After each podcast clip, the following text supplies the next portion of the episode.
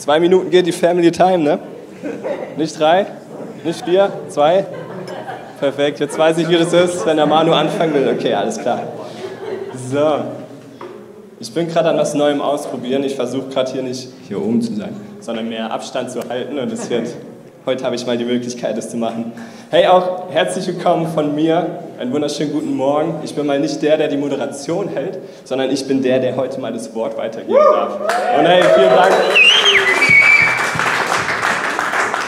Ich möchte mich echt bedanken für die Möglichkeit, weil bis jetzt, also meine Audienz ist im Durchschnitt immer 14, 15 Jahre alt. Äh, jetzt ist der Altersdurchschnitt doch ein bisschen höher. Ich denke auch, das, was die Leute kennen. Ja, come on. Carmen, du bist keine 15 mehr. Und die Sache ist nun mal die, das heißt auch das Thema soll natürlich anspruchsvoller sein. Und für mich ist natürlich eine Herausforderung, aber ich muss ehrlich sagen, fünf Jahre mache ich Ranger, zwei Jahre jetzt die Jugend mit der Hanna zusammen und ähm, habe auch schon Camp Pastor gemacht. Dieses Jahr habe ich sechs Andachten in Folge rausgehauen. Und deswegen, ja, heute dürft ihr, heute dürft ihr mal erleben, wie das so ist. Vielleicht äh, ja, eine Message zu hören, wenn es mehr Richtung Jüngere geht und einer versucht, wieder ein bisschen mehr Richtung Ältere hochzugehen. Ja, aber die Sache ist die, die ähm, Heike hat es vorhin richtig gut angesprochen. Ich möchte mal ganz kurz die Zeit noch nutzen und erzählen, was wir für eine Hammerkirche haben. Weil äh, ihr wisst ja vielleicht Bescheid mit, mit, meinem Dad, der hat sich ja am Auge die Netzhautablösung nochmal eingerissen. Ne? Und ähm, das war dann an dem Tag, da war am Arbeiten, hat gemeint, alles ist doof, alles kacke habe ich gesagt, Vater, ich bete für dich, ich habe für ihn gebetet. Und dann hat er gesagt, ey, du bist heute der Erste gewesen, der für mich gebetet hat. Und dann habe ich so gedacht, okay, ich, ich schreibe das jetzt einfach mal in die Männergruppe und sage, mein Dad sieht so und so aus.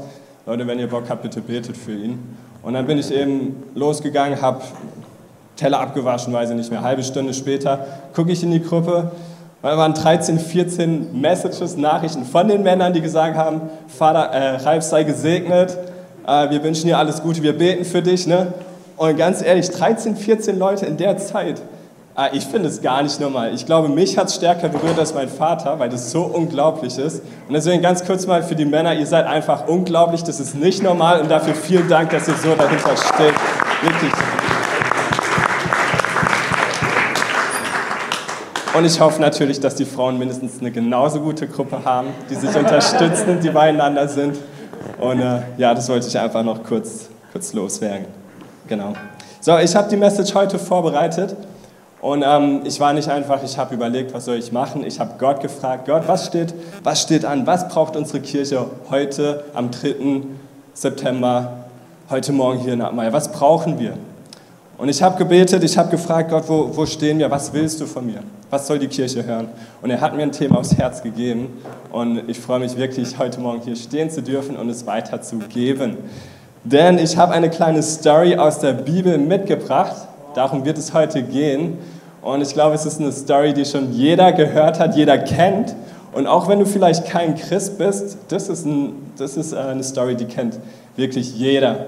Mal ganz kurz die Frage, wer kennt die Message von Jona und dem Wahlstrickfisch? Mal ganz kurz Hand hoch. Ja, okay, ja, ich sehe nicht alle Hände, das, ist, das freut mich auch. Aber weil wir werden uns die Story anschauen. Weil ja, ganz ehrlich, Jona und der Wahl, ne? Das ist eigentlich so eine Story, da, da haben die Christen und auch manche Leute, also ich habe damit immer ein bisschen zu kämpfen gehabt. Ich habe so als Christ gedacht, ja, wenn wir uns kurz mal andere Propheten anschauen, was die erlebt haben. Daniel und ähm, in der. Daniel in der Löwengrube, warte mal. Ich meine, dieses, dieses eine Wunder, wo Gott den Löwen einfach das Maul zugehalten hat. Ne?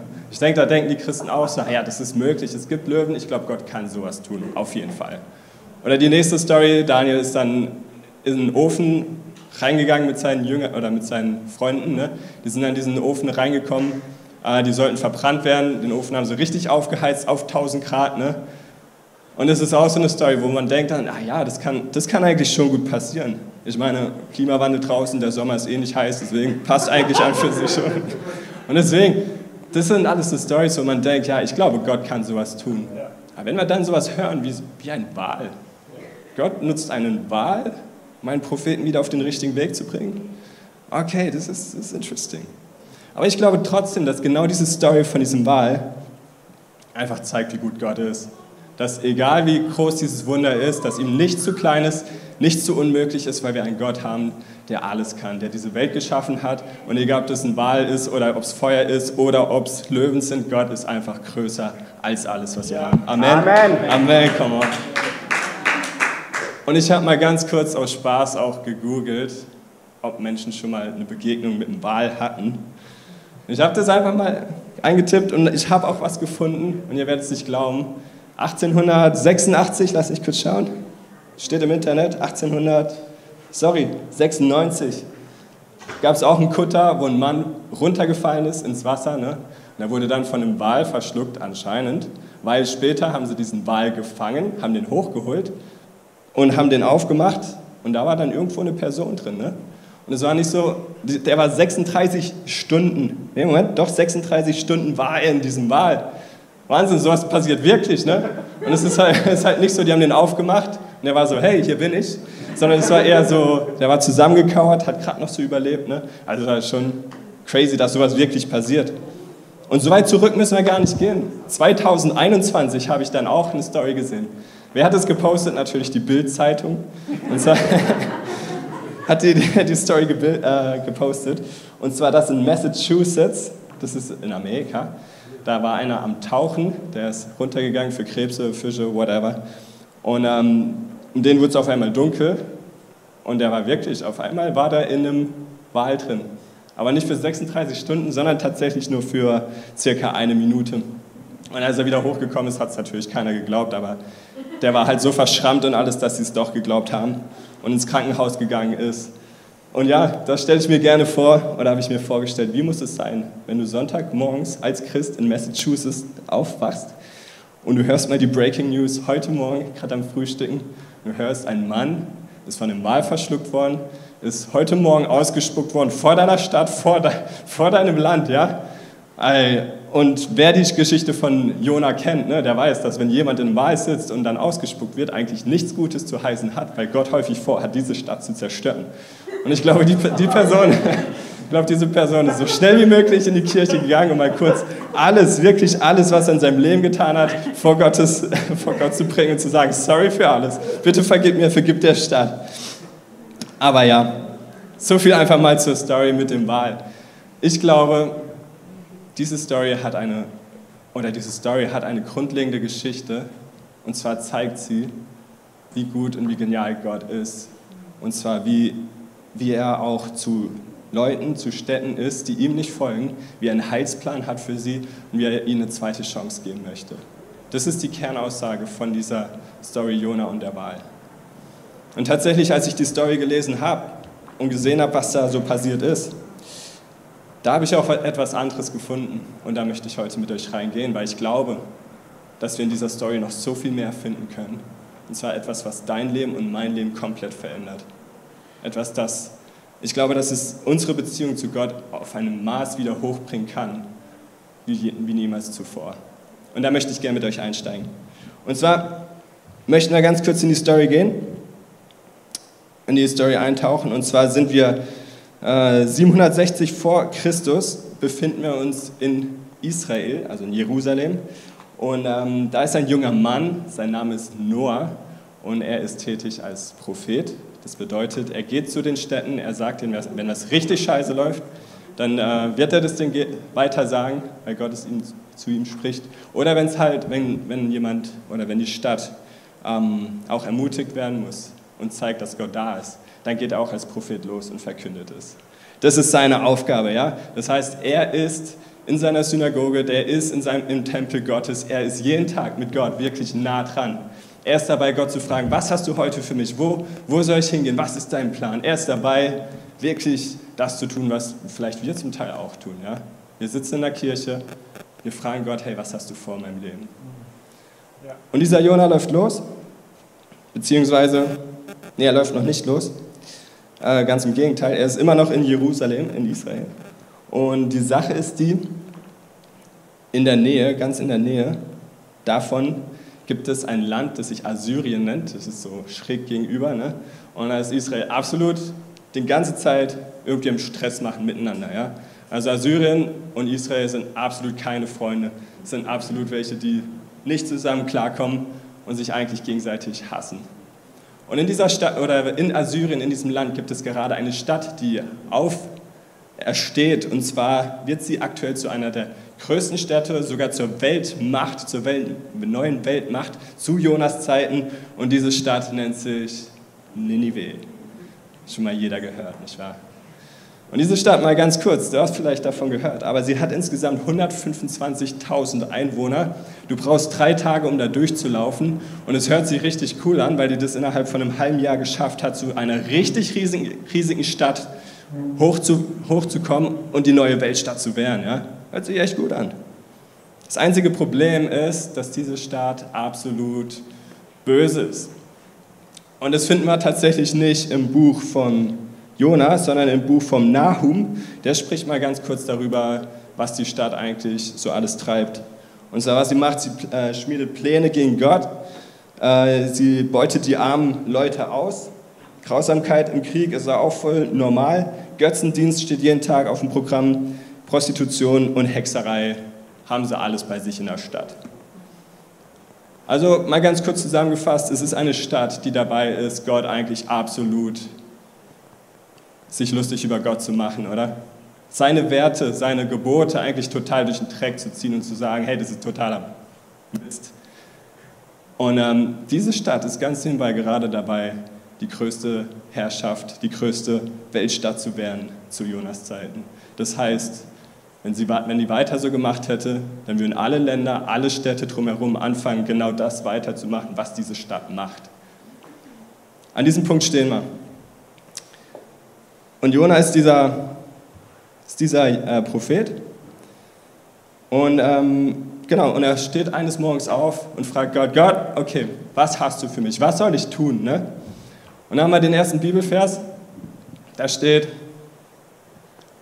was, Jesus, äh, was Gott gesagt hat, und zwar zu Jona. Los, geh nach Ninive, der großen Stadt, und ruf mein Urteil gegen sie aus, denn ihre Bosheit stieg auf bis zu mir. Also das, was wir gerade besprochen haben. Und du denkst vielleicht, wenn du, wenn du ein Prophet bist, ne, wenn du ein Propheten, doch wenn du Prophet bist, dass du dann sicherlich sagst, oh Gott hat zu mir gesprochen. Ich bin jetzt richtig on fire. Ich werde da hingehen und ihnen sagen, was sie falsch machen, damit die auch umkehren können, damit da nicht so was passiert. Und was hat Jona gemacht, wenn wir uns die Story angucken? Und zwar, Jona läuft nicht nach Ninive, sondern er läuft in die komplett andere Richtung. Und zwar läuft er nach Spanien. Er will nach Spanien. Das verstehe ich auch, aber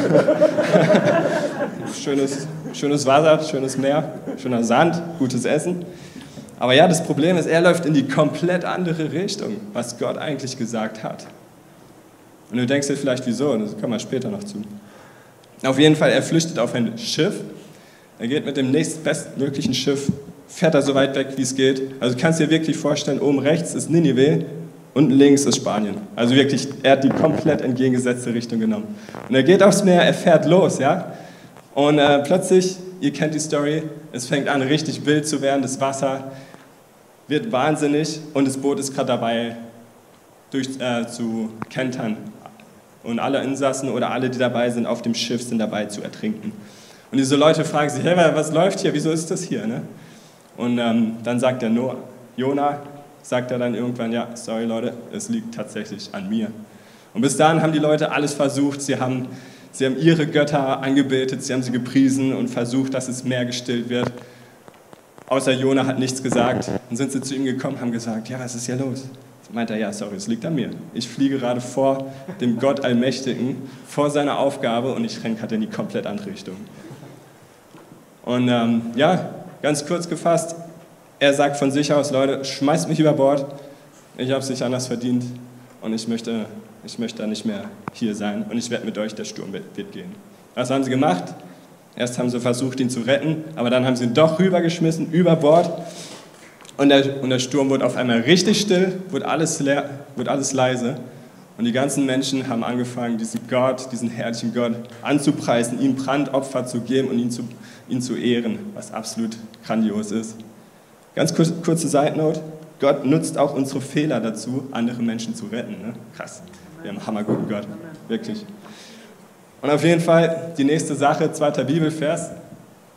Da sehen wir dann, was passiert eigentlich mit Noah. Der war ja nicht mehr auf dem Schiff. Ist er dann geschwommen? Natürlich nicht. Hier steht, doch Jahwe hatte einen großen Fisch kommen lassen, der Jona verschlang. Drei Tage und drei Nächte lang war Jona im Bauch des Fisches. Von dort aus betet er zu Jahwe, seinem Gott. Und ähm, normalerweise wird jetzt noch das Gebet kommen, was er eben gesprochen hat. Und auf jeden Fall waren diese drei Tage und drei Fische, äh, drei Tage, drei Nächte, war in diesem Wahl. Mach mal noch den nächsten Bibelvers. Da steht nämlich auch, dann ist er nämlich wieder befreit worden nach den drei Tagen und hat, kam dann wieder in Land. Und dann, war das, dann kam das Wort Jahwes ein zweites Mal zu Jona. Los, geh in die große Stadt Ninive und ruf ihr die Botschaft zu, die ich dir auftrage.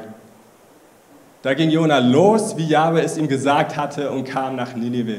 Ninive war eine große Stadt vor Gott mit und so weiter. Lass mal kurz bis dahin gehen. Hey, irgendwas ist an diesem Punkt gerade passiert und zwar sehen wir eigentlich einen Jona, der flieht vor seiner Aufgabe, der rennt so weit weg, wie es geht. Dann hat er eine Begegnung, dann ist er irgendwo in einem Wal verschluckt worden und auf einmal fängt er an, doch seine Botschaft, äh, fängt an, seine Aufgabe, sein, äh, was Gott ihm aufgetragen hat, umzusetzen. Und ich möchte mal nur bis an diesen Punkt hier gehen, weil irgendwas muss Signifikantes passiert sein, dass er sagt, okay, ich, ich möchte doch Gott begegnen, äh, ich möchte doch, diese, ich möchte doch diesen Auftrag erfüllen. Und ich kann dir sagen, es muss irgendwas in diesem Wal passiert sein. Diese drei Tage und diese drei Nächte, wo er da war. Ich glaube nicht, dass Jona wusste, dass er da drei Tage und drei Nächte sein wird. Ich glaube, er wusste nicht, ob er 15 Minuten ist, ob es eine Minute ist, wie bei dem Fischer, ob das 36 Stunden sind, wie bei dem anderen, ob das zwei Wochen sind, vier Wochen, sechs Wochen, ob das Monate sind oder ob er sogar, oder ob er sogar sterben wird. Ich glaube, Jona wusste nicht, ob er überhaupt lebend da rauskommt. Aber genau an diesem Punkt, wo er war, ist etwas Großartiges passiert.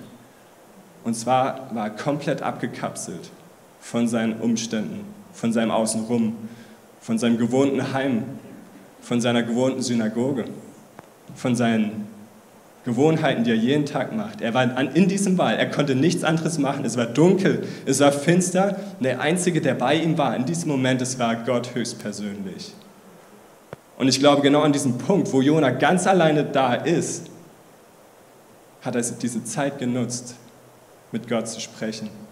Und nicht nur kurz sein Gebet zu sprechen, sondern ich glaube, dass, dass Jona wirklich drei Tage und drei Nächte mit Gott gerungen hat. Ich glaube, dass er an einem Punkt war, wo er so weit weg von seiner Gewohnheit war, dass er, dass er so weit weg war von seiner, seinem ungewohnten äh, Umfeld, dass er wirklich nur noch Gott im Blick hatte. Und ich glaube, dann hat es auf einmal Klick gemacht und er hat verstanden, weshalb er nach Ninive gehen soll. Und ganz ehrlich, ich, meine Frage heute Morgen an dich ist, wo ist der Wahl in deinem Leben? Wo ist dieser Moment, wo du plötzlich nicht mehr in deinen Gewohnheiten stehst, wo du in deinem gewohnten Umfeld bist, wo du weißt, Gott wirkt bis dahin und da nicht mehr? Wann warst du das letzte Mal an einem Punkt, wo du all dein Leben nur noch auf Gott gehofft hast, wo alles, was gleich passieren wird, nur noch in Gottes Hand liegt. Wann war dieser Punkt? Weil ich glaube ganz ehrlich, dass jeder von uns, genauso wie Jona, einen Auftrag in seinem Leben hat. Ich glaube, dass Gott jeden Tag zu uns spricht, jede Woche, jeden Monat und uns einen Auftrag gibt, was wir tun sollen, was wir draußen machen sollen, was wir in uns ändern sollen. Aber wir tun das häufig nicht. Warum? Weil unser Ninive in unserem Leben häufig so viel größer ist, als wir, als wir denken, dass Gott es schaffen kann, dein Wunder zu vollbringen. Und ich glaube, dass tatsächlich es signifikant ist, es absolut wichtig ist, für uns als Christen immer wieder in Situationen zu kommen, die außerhalb unserer Komfortzone sind. Und wo wir an einen Punkt kommen, wo wir immer wieder nur mit Gott in Verbindung stehen. Warum ist es so? Oder besser gesagt, warum ist es so wichtig, diese Momente zu haben? Ich glaube, ganz ehrlich, in deinen Gewohnheiten kannst du Gott auf eine gewisse Art und Weise immer wieder erleben. Und vielleicht wird es immer an diese Grenze kommen, wo du bisher warst. Aber ich glaube, wenn du in Bereiche gehst, wo du dich so unsicher, wie es nur geht, fühlst, aber du weißt, dass Gott bei dir ist, dass du die größten Wunder, die größten Durchbrüche erleben wirst und die größten Taten Gottes erleben wirst in deinem Leben. Hey, come on.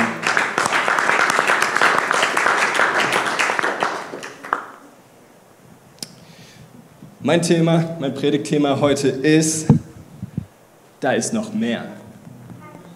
Und das spricht genau dieses Thema an. Ich glaube, dass wir als Christen, ich, ich ziehe mich da absolut total rein, ja, dass wir als Christen eines Tages an einem Punkt sind, wo wir sagen, bis dahin Gott und danach ist okay. Bis dahin Gott, aber den Rest will ich selbst in meinem Leben erleben und halten. Bis dahin Gott, aber ich glaube nicht, dass du da weiterkommst. Ich glaube, dass wir eines Tages uns etwas aufbauen, einen gemütlichen Sitz, einen gemütlichen Sessel, wo wir drinstehen und nicht mehr erwarten, dass Gott Größeres tut in unserem Leben, weil wir schon das Maximum erlebt haben.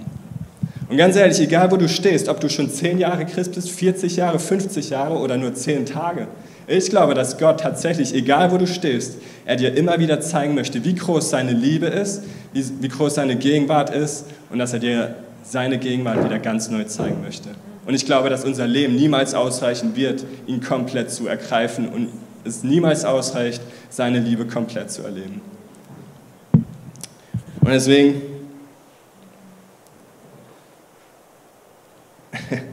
Ja, deswegen glaube ich, dass es absolut wichtig ist, uns immer wieder an diesen Punkt zu bringen, immer wieder rauszunehmen. Ich möchte mal ganz kurz ein Beispiel nehmen, damit du weißt, wovon ich rede. Und zwar, ich sehe den Peter heute gar nicht hier. Der Peter, ist der schon in Afrika? Ja. Der Peter ist schon in Afrika, krass.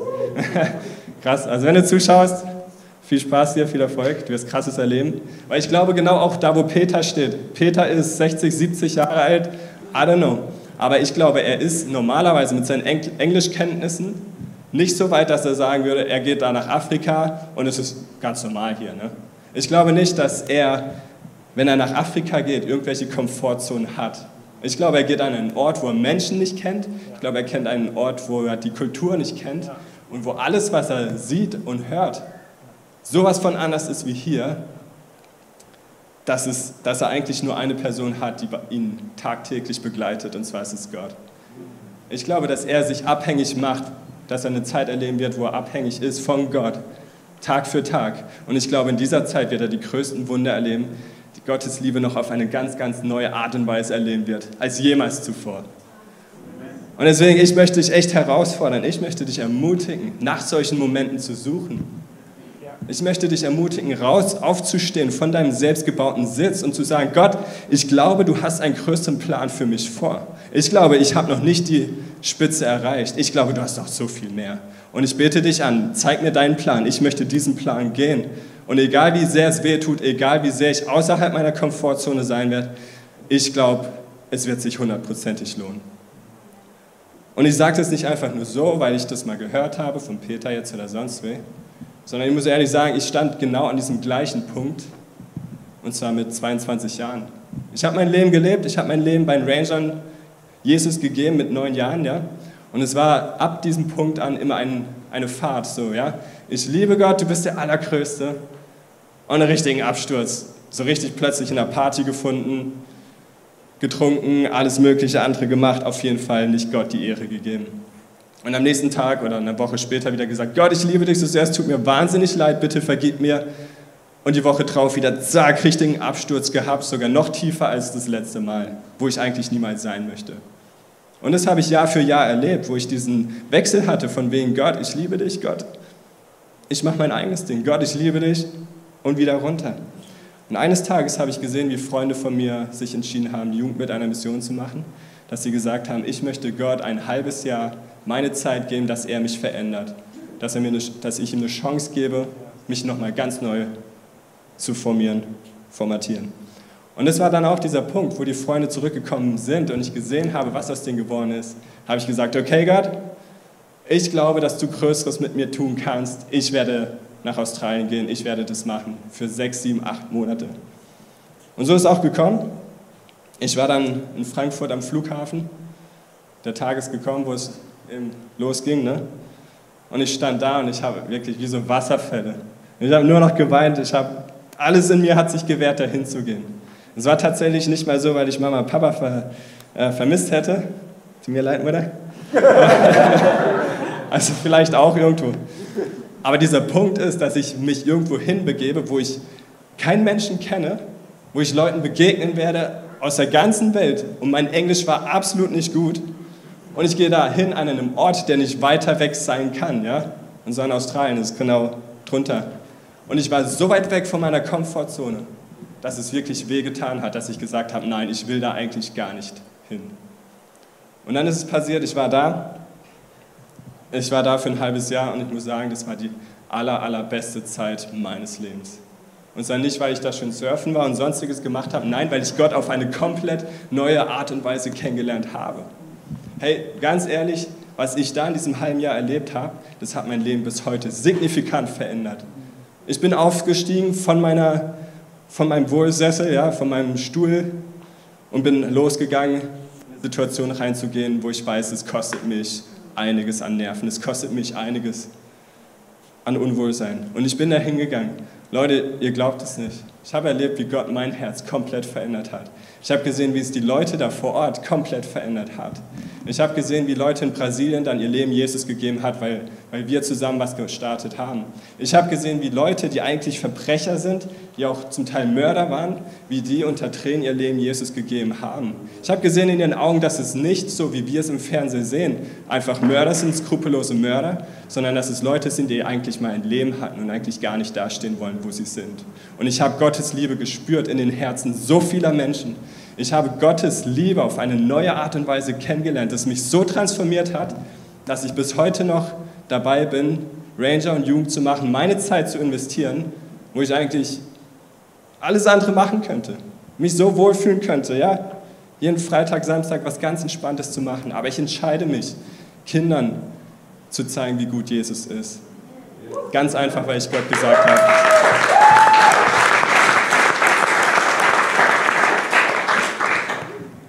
Und das ist der Punkt. Wo ist der Wahl in deinem Leben? Wann warst du das letzte Mal an diesem Moment? Wo, wann warst du das letzte Mal an einem Ort, wo es nur noch zwischen dir und Gott ging? Wo du keine andere Person gekannt hast? Wo du keine, anderen, keine andere Sicherheit hast, außer Gott an für sich in Person? Und nochmal zurückzukommen, ich glaube, das ist, was in Jonas Leben gerade passiert ist. Ich glaube, er hat sich gesträubt, diesen Plan zu gehen, nach Ninive zu gehen und 125.000 Leuten den Weg zu, gehen, äh, zu zeigen oder dass Gott ihnen helfen möchte oder freisetzen möchte. Aber dass dieser Moment, wo er in diesem Wahl war, keine anderen Sicherheiten hatte als außer ihm und sich dann neu entschieden hat, okay Gott, du veränderst mein Herz in dieser Zeit und ich möchte dir folgen. Und diese Story geht noch weiter. Haben wir noch einen Bibelvers? Äh, ja, Jona begann in die Stadt hineinzugehen. Er ging an einen Tag lang und rief, noch 40 Tage, dann ist Ninive völlig zerstört. Die Leute von Ninive glaubten Gott und beschlossen zu fasten. Alle groß und klein zogen den Trauersack an. Yes, come on. Ben darf schon mal vorkommen. Wenn wir uns das mal kurz anschauen, diese Story, die wir gerade gesehen haben von Jona, es ging ziemlich viel um ihn, oder? Wisst ihr, warum er nicht nach Ninive wollte? Das ist, eine, das ist ganz interessant. Er wollte nicht nach Ninive, weil er Angst hat, dass er umgebracht wird, sondern er hatte Angst, dass Gott genau das umsetzt, was er vorhat, und zwar ihm Gnade zu schenken. Er hat es denen nicht gegönnt, den Leuten, diesen 125.000 Leuten, dass sie so weit weg von Gott abgekommen sind, dass sie so viele schlechte Taten gemacht haben, dass er gesagt hat, ich habe Angst, ganz ehrlich, dass du genau das tust, was du vorhast. Ist interessant, oder? Und ich glaube, wir stehen genauso häufig an diesem Punkt, wo wir diese Entscheidung haben, Gottes Ruf zu folgen. Ich glaube, wir stehen so oft vor diesem Punkt, wo wir echt darauf, ja, wo es darum geht, Gott zu folgen. Und wir denken immer, ja, es wird immer um mich gehen. Ich weiß, er will mich verändern. Er will mich zu einem besseren Christen machen. Aber ganz ehrlich, diese Entscheidung, die wir treffen für ihn, in diese Komfortzone verlassen und uns in fremde Gewässer begeben, wo wir noch nie waren, es hat nicht nur Auswirkungen auf unser Leben, es hat Auswirkungen auf so viele Leben da draußen. Ich glaube, wenn Gott uns beruft, dann geht es nicht immer gleich um uns. Ich glaube, dass er deine Fähigkeiten, deine Person, dein Charakter, wie er dich geschaffen hat, deine Einzigartigkeit zu nutzen, damit du an Personengruppen sein kannst, in, Leu bei, in Leutens Leben sein kannst und ihnen zeigen kannst, wie gut und groß Gottes Liebe ist. Hey, wie oft denken wir, genauso wie Jona, dass es eigentlich um uns geht? Wie oft ist es so, dass wir denken, ja, ich möchte ein besserer Christ werden, ich möchte geheilt werden, ich möchte, dass, dass es mir besser geht. Und in Wirklichkeit sieht Gott schon diese ganzen Menschen, diese 125.000 Menschen, die in Jonas fallen und sagt, ich, ich liebe jeden einzelnen dieser Menschen und ich möchte sie bei mir sehen. Ich möchte ihnen eine Chance geben. Ich lade dich ein, wirklich aufzustehen für Gott, raus aus diesem Sessel zu gehen und nach diesen Situationen in deinem Leben zu suchen, dich freizusetzen von all deinen Gewohnheiten und nach, zu Gott zu rennen und seinen Plan zu hören für dein Leben, weil ich möchte, ich glaube, er ruft dich so auf, dass du diesen Plan annimmst auch wenn es wirklich weh tut, auch wenn du in Situationen gehst, die so weit weg sind von deiner Komfortzone. Ich glaube, dass es dich verändert und ich glaube ganz ehrlich, dass es so viele Menschen da draußen aufwecken wird. Weil wir haben einen liebenden Gott, der nicht nur die Menschen da draußen liebt, sondern auch dich, absolut. Hey, lass uns mal aufstehen, lass uns raus aus diesem Sitz gehen,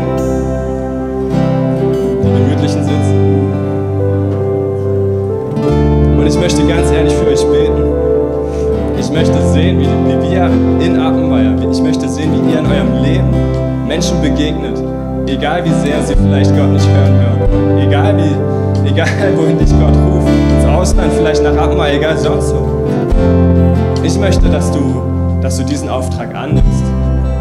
Dass du ihm folgst, ein für alle Mal. Aufhörst, da zu sitzen, wo du bist und ihm nachzufolgen. Weil er möchte dir neue er möchte dir von neuem zeigen, wie groß seine Liebe ist. Come on. Okay. Und Dad, ich danke dir so sehr für diesen Morgen. Ich danke dir, dass du ein guter Gott bist, der uns liebt. Ich danke dir, dass du uns täglich zu dir rufst, an deinen Thron, und dass du Veränderung, Veränderung, dass du Veränderung haben möchtest in unserem Leben. Ich bitte dich an, dass du uns wirklich zeigst, was du vorhast mit uns, dass wir uns entscheiden, Herr, diesen Weg zu gehen mit dir, dass wir aufhören zu sitzen, sondern aufzustehen und für dich zu kämpfen, Herr. Hilf uns wirklich ein Herz zu bekommen für die Menschen da draußen, dass wir anfangen, sie mehr und mehr zu lieben. Ich bitte dich an, dass du dich groß machst in unserem Leben und uns mehr und mehr zeigst, wie groß deine Liebe ist. Denn was wir, wir stehen, wir sind, wir sind auch noch lange nicht da, wo du uns haben möchtest, Herr. Ich bitte dich an, dass du jeden Einzelnen berührst, jeden Einzelnen bewegst und ihn zeigst, was du noch in diesem Leben für jeden Einzelnen vorhast. Ich danke dir, dass du ein guter Gott bist. Und ich danke dir, dass du so viel Liebe hast für uns und die Menschen da draußen. Ich bitte dich an, begegne uns heute morgen, übermorgen. Sei jeden Tag bei uns. Denn du bist ein wunderbarer Gott. Wir loben und preisen dich dafür. In deinem Namen. Amen.